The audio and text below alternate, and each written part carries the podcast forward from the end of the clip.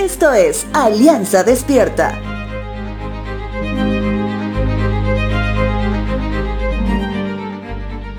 Cuando las personas tienen algo en común, hace que eso en común les haga similares.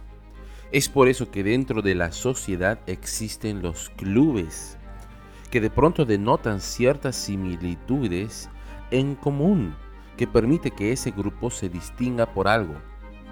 Podemos encontrar clubes de todo tipo.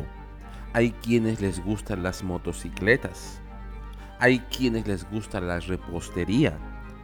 Hasta existe el club de la pelea según una película que probablemente has visto o has escuchado. Y pienso también que existe el Club del Enojo, donde tal vez no hay una directiva o fechas específicas del calendario, donde se reúnan a compartir un poco de lo que los hace similares, porque de ser así, qué terrible que sería, ¿verdad?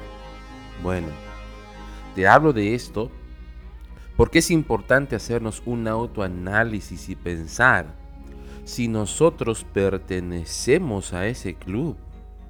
Al menos cuando se trata de situaciones donde fácilmente perdemos el control. Recordemos al apóstol Pablo, que en su carta a la iglesia en Éfeso les hace notar que no pequen al dejar que el enojo los controle.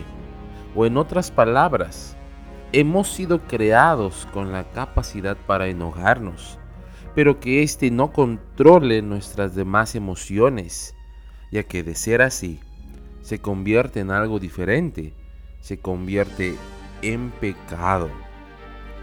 Libro de Proverbios capítulo 22 versos 24 al 25 dice lo siguiente.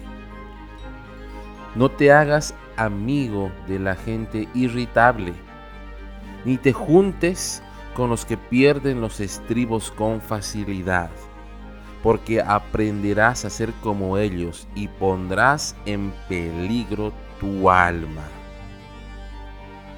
El proverbista es muy claro y entra en armonía con lo que cita Pablo siglos más adelante, ya que al permitir que tu enojo sea desmedido, y seas un integrante activo del club del enojo, no estás solo en riesgo tu honra, tu salud o inclusive tu misma familia, sino tu relación con Dios. Porque la paga del pecado es muerte, ¿recuerdas? El enojo desmedido en medio de personas que no te ayudan a controlarlo no solo serás como ellos, sino que tu alma estará también en peligro, peligro que solo lo puede provocar el pecado. Recuerda, quien solo vive para pecar, o quien vive sus días sin controlar su enojo, recibirá como castigo la muerte.